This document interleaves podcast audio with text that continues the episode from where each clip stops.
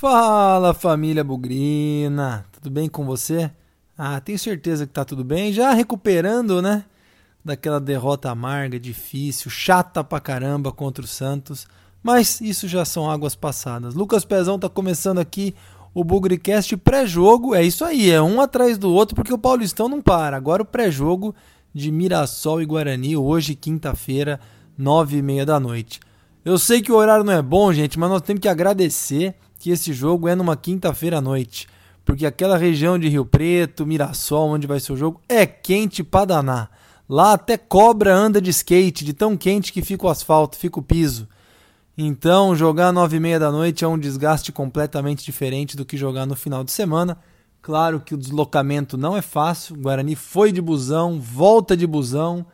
Tem jogo no domingo já com o Santo André, então vai ser um jogo duro por si só. O adversário é bom, é competente, é qualificado, vai ser um jogo duro, fora a trabalheira que é para chegar lá em Mirassol. Mas a gente destrincha isso daqui a pouco, vamos falar sobre o jogo, vamos falar sobre expectativas. E tá começando o Bugrecast pré-jogo Mirassol e Guarani, terceira rodada do Paulistão 2020. Bugrecast, o podcast da torcida bugrina. Eu quero aproveitar aqui novamente lembrar para toda a torcida bugrina ajudar o Bugricast a crescer, ajudar o Bugricast a ganhar mais popularidade nas plataformas de podcast. Nós estamos crescendo, nossas fronteiras estão se expandindo, mas a gente conta com você que está ouvindo aí, conta com seus amigos, as pessoas que você conhece, para seguir o nosso trabalho, acompanhar aí na, no aplicativo ou no aparelho que você estiver acompanhando o Bugricast. No YouTube, por exemplo, tem um sininho ali Clica ali no seguir, clica no sininho para acompanhar as atualizações do Bugricast. No Spotify é a mesma coisa, tem um ícone ali escrito seguir. Segue a gente no Deezer, no Apple Podcast, qualquer lugar que você está ouvindo o Bugricast tem uma oportunidade para você seguir a gente. E se você já segue, ajuda a gente a espalhar, ajuda a gente a crescer. Nós estamos aí com planos bem agressivos, bem interessantes para 2020 e a gente conta muito aí com a participação o engajamento da nossa torcida, a divulgação, enfim. Tudo aquilo que pode fazer o Bugricast ser mais popular, ser mais conhecido e fazer o nosso trabalho ser reconhecido aí como um dos principais podcasts de times de futebol do Brasil. Fechado? Então a gente conta com você, conta com seu apoio e também conta com a sua participação. O Bugricast aqui, como eu sempre falo, é da torcida bugrina e a gente quer estar ao lado de vocês o tempo todo. Então, vamos que vamos!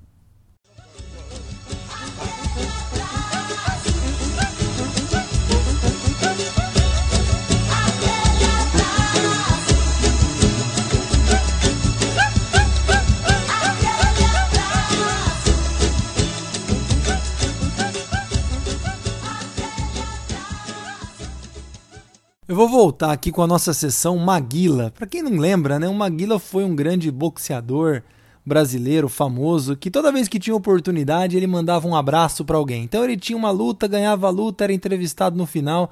Eu quero mandar um abraço pro porteiro, pro cachorro, pro meu primo, pro meu tio, pro ajudante lá de casa. Esse era o Maguila.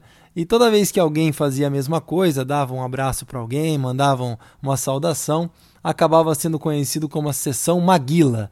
Então, na sessão Maguila de hoje, eu quero mandar um grande abraço para um dos bugrinos mais apaixonados que eu conheço, que transfere geração por geração a bugrinidade na sua família, é o Daniel. Daniel, lá da loja O Seringueiro. Aliás, quem procura material de borracha, dá um pulo lá no Seringueiro, em Campinas. Loja aí que tem praticamente 25 anos, um pouquinho mais até, famosíssima na região. E que você pode encontrar materiais de borracha, mangueira, tela, piso, lençóis de borracha, enfim, tudo aquilo que tem a ver com material de borracha. O Daniel é um cara divertidíssimo, um bugrino apaixonado, e eu aproveito aqui na minha sessão Maguila do Bugricast dessa vez para mandar um grande abraço para ele, ouvinte assíduo do Bugricast, gosta do nosso trabalho, ajuda a espalhar o conteúdo por todos os lados e está sempre do lado do nosso bugrão. Daniel, um grande abraço para você. Eu tenho certeza que você vai estar de frente para a TV mais tarde, acompanhando o Guarani naquela corrente para frente para voltar de Mirassol com os três pontos. Tenho certeza disso, hein, meu amigo. Um grande abraço, sucesso para você e vamos que vamos. Hora de falar do jogo lá em Mirassol. Eu vi muita gente falando sobre essa ser uma partida decisiva, sobre ser um jogo que vai determinar o futuro do Guarani no campeonato. Eu iria com calma. Não acho que uma derrota em Mirassol vai fazer o Guarani comprometer todas as suas estratégias e todos os seus planos dentro do Campeonato Paulista. Não estou dizendo que o Guarani vai perder, gente, não é isso, mas vai ser um jogo difícil pra caramba. Mirassol é um time que nos últimos anos tem se estruturado, tem montado uma estrutura de treinamento, de centro de treinamento, uma estrutura médica, muito por conta da venda de alguns jogadores, não do Mirassol para o exterior, mas que o Mirassol revelou passou para outros times do Brasil e eles foram vendidos para fora, foram vendidos por exterior por muito dinheiro e o Mirassol tinha uma parte dos direitos desses jogadores. Quando eu falei lá no começo do campeonato sobre que pé o Guarani está em termos de estrutura, eu acho que infelizmente o Mirassol teve mais visão, teve mais estratégia que o Guarani. Então hoje ele se encontra numa condição de contratar um meia como o Camilo, por exemplo, que estava até pouco tempo atrás no Internacional, na Chapecoense, estava fazendo boas campanhas, é um meia de reconhecida qualidade técnica. Eu não estou com medo, não estou temendo o Mirassol, mas estou dizendo aqui que talvez o jogo pela dificuldade naturalmente do deslocamento até Mirassol de ônibus, tempo de viagem, um jogo atrás do outro, o Guarani jogou na segunda, já vai jogar na quinta de novo, está mais cansado que o Mirassol que jogou no domingo. Em casa, inclusive, nem precisar viajar vai. Então tudo isso são fatores que, na minha opinião, deixam a partida mais complicada do que ela já necessariamente seria. Um jogo fora de casa, claro que o Guarani vem embalado pelos 4 a 0 fora de casa na Inter de Limeira, mas o Mirassol é um time muito superior ao time da Inter, então eu acho que isso vai ser um obstáculo a mais, vai ser um jogo muito duro. Por isso que eu digo que mesmo que o Guarani não ganhe, ou mesmo que o Guarani perca, acredito que o empate não é um resultado de todo ruim. Nada vai estar perdido, o campeonato continua. Eu vi uma matéria logo após a vitória sobre a Inter que o Guarani trabalha com mini metas. Até cheguei a comentar aí no, em Bugricasts anteriores. Cada quatro jogos o Guarani fazia aí sete ou oito pontos, o que daria bastante tranquilidade no que se diz respeito à briga contra o rebaixamento e também daria bastante tranquilidade, quem sabe até para se classificar, porque três mini metas fazendo 7 pontos, o Guarani faz 21, 22 pontos e, na minha opinião, é suficiente até para se classificar para o mata-mata. O Guarani já fez 3, escapou o quarto ponto contra o Santos. Olha, até agora aquela derrota não me desce. Mas já ficou para trás, não tem jeito. E tem que recuperar nesses próximos dois jogos, Mirassol fora e Santo André em casa, os pontos que faltam para completar essa mini meta. Naturalmente a gente pensa, ah, pode ser um empate lá em Mirassol, pode ser uma vitória contra o Santo André. Volto a dizer, vai ser um jogo muito duro, mas o Guarani tem condição de sair de Mirassol, pelo menos com esse empatezinho que ajuda a somar na matemática da mini-meta. Sair com a vitória então, gente, pelo amor de Deus, é um resultado espetacular, mais três pontos fora de casa. Eu digo tudo isso porque também a gente tem que considerar que o Guarani não está com os jogadores, pelo menos aparentemente, 100%, né? Já é sabido o desfalque do Lucas Abreu, que foi expulso, aliás, seu Lucas Abrião, puxão de orelha para você, hein? Sem começar a cornetar antes da hora, mas num jogo duro como aquele, importante como aquele, uma imprudência com 20 segundos do segundo tempo, comprometendo o trabalho dos 11 titulares, dos 11 jogadores em campo. E isso não foi nada coletivo, sendo bem sutil no comentário, tá? Então ele não vai jogar. Não sabemos ainda aí quem que o Carpini vai colocar no time, porque o treinamento pronto antes do jogo aqui na quarta-feira de manhã foi fechado à imprensa. E tem os casos também do Giovanni e do Lucas Crispim que se queixaram de dores, se queixaram de não lesões, né, mas não estavam, pelo menos nas palavras do Carpini, talvez não tivessem 100% no treinamento. Ouvimos dizer que eles treinaram com bola depois, na parte final do treinamento já fechada, secreta, mas eu acredito que pelo menos um dos dois jogue, isso se não jogarem os dois, porque aí já seriam muitas mudanças no meio, né? Sabemos que o David joga, a dúvida é quem vai ser o substituto do Lucas Abreu. Pelas palavras do Carpini, tudo leva a crer que vai ser o Eduardo Persson, aquele volante que veio do Brasil de Pelotas. Aliás, falam muito bem desse jogador. Então ele pode ser o substituto natural aí do Lucas Abreu. Pode ser o Marcelo também, que entrou muito bem contra o Santos. Igor Henrique, não sabemos em que condição está. Eu vi pelas fotos do embarque da delegação, ele foi para o jogo, ele foi para Mirassol. Então as novidades do Guarani devem estar ali no meio de campo. Se Crispim e Giovani jogam, se no lugar de Lucas Abreu entra Igor Henrique, Marcelo, Eduardo Persson, a gente não sabe. Mas é o que eu sempre digo: meio de campo é o sucesso, é o lugar que decide, define quem vai ganhar o jogo, como que as coisas estão montadas. Essa foi provavelmente a grande sacada do Carpini no jogo contra o Santos, mesmo com a menos ele reorganizou o meio de campo e o Guarani tomou conta do jogo, mesmo jogando com 10. Então, confiamos muito aí na decisão do Carpini, na forma como ele vai montar o time e na forma como ele vai organizar esse meio de campo. Nas demais posições, parece que o Guarani não deve ter muita novidade, né? O Jefferson Paulino vai para o gol.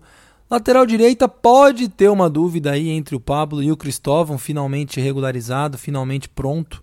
Resta saber a condição técnica e física dele. Na zaga não deve ter nenhuma mudança. Bruno Silva e Romércio. Aliás, Romércio fazendo um excelente começo de campeonato. E na lateral esquerda, o Bidu, já que o Thalisson continua machucado. Como eu disse, o David está mantido. Resta saber quem serão os outros três jogadores do meio-campo do Guarani. Na frente, obviamente, Rafael Costa e Júnior Todinho. Aliás, uma dupla que já tem três gols, hein? Três gols em dois jogos. O Todinho fez dois contra a Inter, o Rafael Costa fez um contra o Santos. Quem sabe aí essa dupla tem a condição de se entrosar cada vez mais e fazer gols importantes, porque esse foi um dos maiores calcanhares de Aquiles do Guarani na temporada passada. Fizemos muitos poucos gols. É, Michel Douglas fez alguma coisa, Davó fez alguma coisa, mas essa dupla de ataque aí já começou o ano inspirada e credenciada para dar alegria para gente. Volto a dizer, vai ser um jogo duro. Confio no Guarani. Todo mundo que puder na frente da TV ou então presencialmente lá em Mirassol, longe pra caramba. Mas tem os bugrinos da região ali de São José do Rio Preto, tem bastante gente por ali que eu tenho certeza que vai acompanhar o jogo.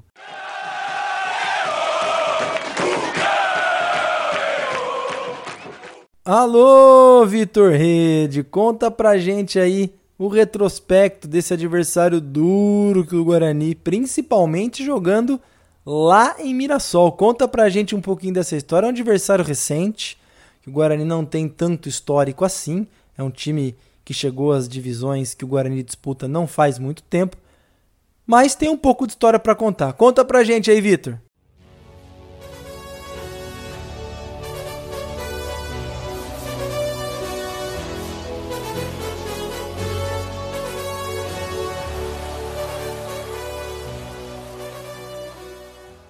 Fala Pezão, fala galera do Bugricast.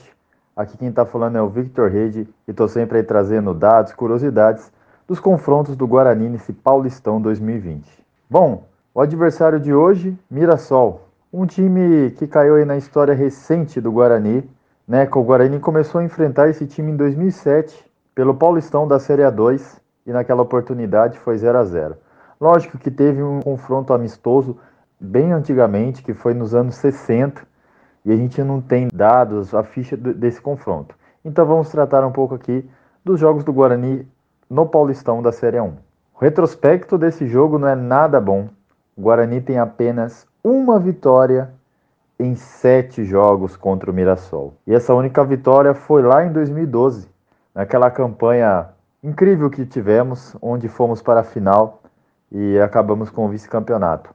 Naquela oportunidade, a partida foi na reta final do campeonato. O Guarani acabou vencendo por 2 a 0, com gols do Bruno Mendes eu lembro muito bem, eu fui nesse jogo que ele driblou o goleiro e chutou, e um gol do Everton Páscoa de cabeça numa cobrança de escanteio. E esse resultado foi fundamental para firmar cada vez mais o Guarani no G4 daquele Paulistão. O último confronto desse de Guarani Mirassol foi o ano passado. E que confronto, hein, gente?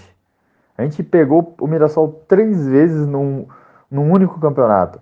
Na primeira fase empatamos de 2 a 2 lá em Mirassol com aquele gol do Diego Cardoso de pênalti no último lance. Perdemos um torneio do interior na partida da ida de lá novamente por 2 a 0 e no brinco de ouro no jogo da volta acabamos empatando em 2 a 2 e fomos eliminados do troféu do interior com gols do Diego Cardoso e do Mateuzinho.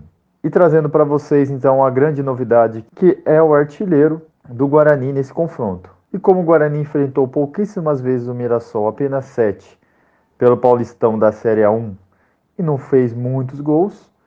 O artilheiro é o Diego Cardoso. Dos quatro gols que o Guarani fez no Mirassol no ano passado, ele anotou dois. Então tá aí, Diego Cardoso, o grande artilheiro desse confronto entre Guarani e Mirassol.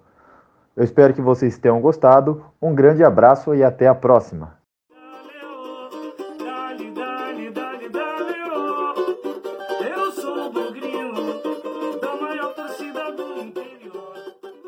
Quem também vai acompanhar o jogo, e desse caso vai ser muito mais fácil, porque está em Mirassol e está na sua cidade, é o nosso convidado da vez. Lá na partida contra o Santos, a gente trouxe o primeiro um experimento, né, o teste com a opinião de um torcedor rival, adversário do Guarani antes do jogo começar. Trouxemos um torcedor do Santos. E agora estamos trazendo um torcedor do Mirassol. Na verdade, o Marcos, ele é de Mirassol, torcedor e que há alguns anos passou a ser fotógrafo do Mirassol nas partidas aí em que o Mirassol disputa dentro e fora de casa. Então, vamos compartilhar aqui quais são as expectativas do Marcos aí como representante do Mirassol, representante do time, da torcida, para esse duelo de logo mais contra o Guarani, lá no José Maria de Campos Maia, estádio do Mirassol.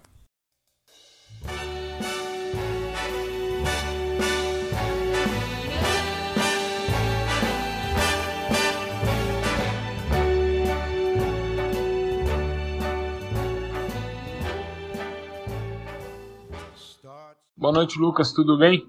Aqui quem fala é o Marcos, Marcos Freitas, fotógrafo do time do Mirassol Futebol Clube e também torcedor. Antes de ser fotógrafo, eu era torcedor e estamos hoje aí trabalhando no time também. Então estamos aí para mais uma rodada, né, que está chegando, já é depois de amanhã, quinta-feira, e com certeza vai ser mais um jogão. O último jogo nós empatamos com o Guarani, ficou 2 a 2 foi no ano passado, no Campeonato Paulista mesmo, dia 28 de, de março. E agora vamos nos enfrentar novamente. Com certeza vai ser um jogão. Nós estamos, estamos aí almejando a vitória, assim como também o Guarani vem fora de casa também almejar a vitória. Nós temos a vantagem né, da torcida do nosso lado, tá jogando em casa, um pouco mais descansado. Apesar de ter tido um jogão contra o Corinthians, nós trabalhamos bastante aí para que vamos fazer também um jogão contra o Guarani. Temos aí né, alguns jogadores que estão treinando, que já foram apresentados, que ainda não jogaram, que vão jogar agora. Então, com certeza, o time vai vir forte, vai vir para para fazer um espetáculo para a torcida. Claro que nós não decidimos nada antes do jogo nem depois do jogo. Tudo é decidido lá dentro do campo, dentre as quatro linhas. Mas o nosso pensamento é positivo, com o coração competitivo, assim como os jogadores, e, e que façam o melhor lá dentro de campo, tanto o Mirassol quanto o, o Guarani, e que vençam o melhor. Claro que eu vou torcer para o Mirassol para que ele consiga fazer o melhor resultado, ainda mais dentro de casa. Beleza? Muito obrigado. Valeu. Enquanto isso, na sala de justiça. Dessa vez não tivemos nenhuma entrevista com vencedores do bolão. Ninguém colocou a derrota do Guarani por 2 a 1 para o Santos, então dessa vez ficamos devendo. Por isso mesmo, o Bugricast pré-jogo contra o Mirassol vai ficando por aqui. Nós estamos tentando elaborar um pouco mais uma promoção, uma coisa um pouco mais interativa para os vencedores do bolão e que pode até dar um pouco mais de energia, de divertimento, aí de brincadeira para o bolão. Vamos pensar, já aproveite, já pense no seu palpite para a partida contra o Mirassol, que de repente a gente já pode colocar em prática essa nova ideia, essa nova promoção a partir do pré-jogo contra o Santo André, trazendo aí o vencedor do bolão contra o Mirassol. Mas é isso, vocês viram aí as preocupações, expectativas do torcedor do Mirassol. Eu não vejo esse jogo mais uma vez como um divisor de águas para o Guarani. Acho que vai ser duro. Se o Guarani perder, infelizmente faz parte, mas acho que o empate e a vitória, mais do que nunca, né, mais do que qualquer outra coisa, colocam o Guarani numa outra condição dentro do campeonato. Acho que vai ser duríssimo é, jogar em Mirassol. Eu fiz, tentei fazer uma retrospectiva na memória aqui. Eu não lembro de bons resultados do Guarani Mirassol em todo esse tempo aí. Eu lembro de muitas derrotas e poucos empates. Não lembro de nenhuma vitória do Guarani jogando em Mirassol. E por isso é mais um fator complicador. Ou não, ou às vezes é um time que, além de quebrar um tabu histórico em estreias do Paulistão, como fez contra a Inter, pode quebrar mais um tabu agora contra o Mirassol jogando fora de casa. Vamos ver o que o tempo nos reserva, o que os 90 minutos lá em Mirassol vão nos mostrar de efetivo do Guarani. Eu continuo otimista, eu fiquei impressionado com a forma como o Carpini tem trabalhado o time.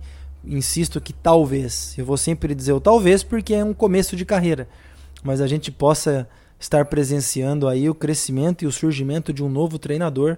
Inclusive, ontem, na quarta-feira, ele compartilhou, o Carpini, né? Uma mensagem que ele recebeu do Tite. Olha lá, o Tite, técnico da seleção brasileira, que acompanhou o jogo do Guarani e deu os parabéns para o Carpini por todo o trabalho feito, pela montagem do time e que esse tipo de derrota com a infelicidade no minuto final acontece.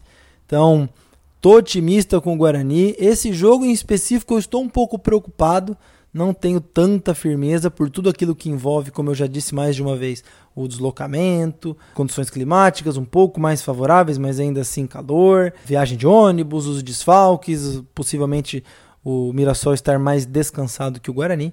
Mas na, nos 90 minutos a superação às vezes passa por cima disso tudo e a história acaba sendo bonita. Vamos ver, vamos ver o que vai acontecer. Não consigo cravar nenhum resultado aqui, mas acho que vai ser um jogo muito duro, mais do que a grande maioria da torcida está imaginando. Pode ser que eu esteja sendo muito negativo, não esteja sendo tão otimista, mas se o Guarani terminar com 1 a 0, no minutinho final, igual foi o oposto, ao contrário, contra o Santos, fazendo o gol da vitória nos acréscimos, já vai estar mais do que suficiente voltar para casa com três pontos. A gente confia no elenco, a gente confia na comissão técnica, confia no trabalho que está sendo feito e tamo junto com esse time até o fim.